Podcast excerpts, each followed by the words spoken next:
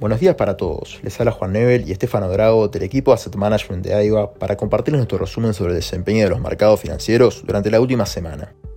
Los mercados financieros globales terminaron la semana con resultados mixtos en las diferentes regiones, con las tecnológicas estadounidenses ganando terreno, Japón al alza y China llevándose la peor parte.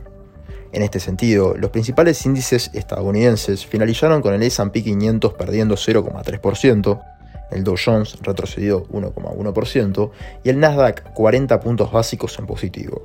En cuanto a Europa, el Eurostock 600 finalizó con pérdidas de 1,6% y por el lado de Asia, el Nikkei 225 ganó 1,4%, mientras que la bolsa de Shanghái 2,6% en negativo. La Reserva Federal publicó la encuesta que realiza periódicamente en la que analiza el estado del crédito en el país, la conocida como Senior Loan Officer Opinion Survey, que vino a confirmar lo ya anticipado por el presidente de la institución, Jerome Powell, la semana pasada, que en el sector bancario se observaron unos estándares más estrictos para la concesión de préstamos comerciales e industriales, así como para la de préstamos inmobiliarios, residenciales y comerciales.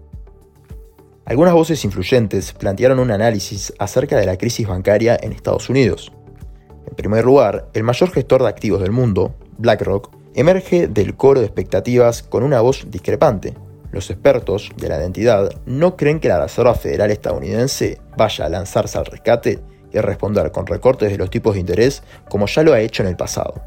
Los bancos centrales provocan deliberadamente recesiones subiendo los tipos de interés para contener la inflación, señalan los expertos en una nota.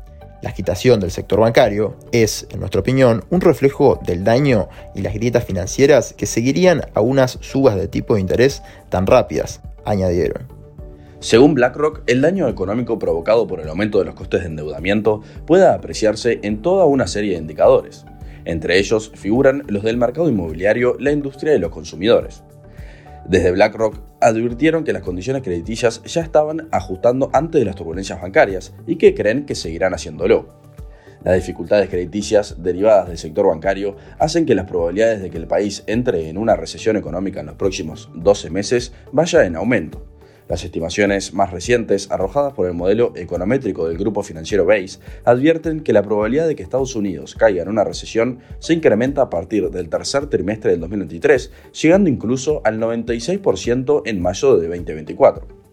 La semana pasada se dio a conocer que la inflación estadounidense se desaceleró a un nivel de 4,9% anual el mes pasado, una décima menos que el mes de marzo y mejor el 5% que esperaba el mercado. Debido a que la inflación general se ubicó por debajo de las expectativas del mercado y que los componentes muestran una trayectoria a la baja, se refuerza la especulación en el mercado de que la Reserva Federal ha concluido el ciclo de incrementos a las tasas de interés.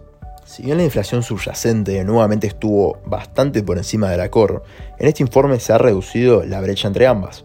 Esto es importante ya que la inflación subyacente excluye a los sectores de energía y alimentos no elaborados, sectores muy volátiles que hace un año exactamente sufrían variaciones muy grandes en sus precios debido a la guerra entre Rusia y Ucrania, por lo cual, hoy, al haberse estabilizado la situación, estos sectores presentan los mismos precios que hace un año o precios más bajos incluso, por lo que estos componentes inclinan la inflación general a la baja, cuando en realidad es simplemente una estabilización en los precios tras fuertes periodos de volatilidad. Las conversaciones detalladas para elevar el techo de la deuda del gobierno estadounidense de 31,4 billones de dólares comenzaron el miércoles con la insistencia de los republicanos en profundos recortes del gasto. Tras la primera reunión en tres meses del presidente demócrata Joe Biden y el líder congresista republicano Kevin McCarthy, los representantes buscan evitar un impago de la deuda sin precedentes. Mientras tanto, el costo de asegurar la exposición a la deuda pública estadounidense alcanza máximos históricos.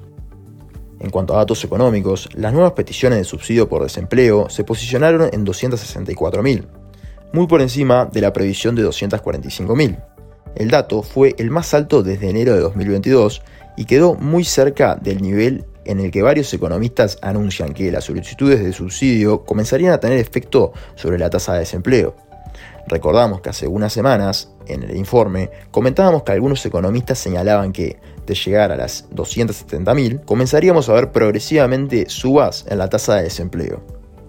Por el lado del índice de precios al productor, se posicionó por debajo del operado, otra buena noticia para la Reserva Federal. Entre otras noticias, el presidente ejecutivo de OpenAI, Sam Altman, cuya empresa es propietaria del famoso chat GPT, comparecerá por primera vez ante una comisión del Senado esta semana, en un momento en que el Congreso de Estados Unidos debate sobre la mejor manera de regular la inteligencia artificial a medida que esta tecnología se hace más potente y generalizada. Altman testificará el martes ante la Subcomisión de Privacidad, Tecnología y Derecho del Senado sobre las leyes que podrían ser necesarias para proteger a los estadounidenses a medida que el gobierno y las empresas empiezan a utilizar la inteligencia artificial en todos los ámbitos, desde la medicina a las finanzas, pasando por la vigilancia de los trabajadores.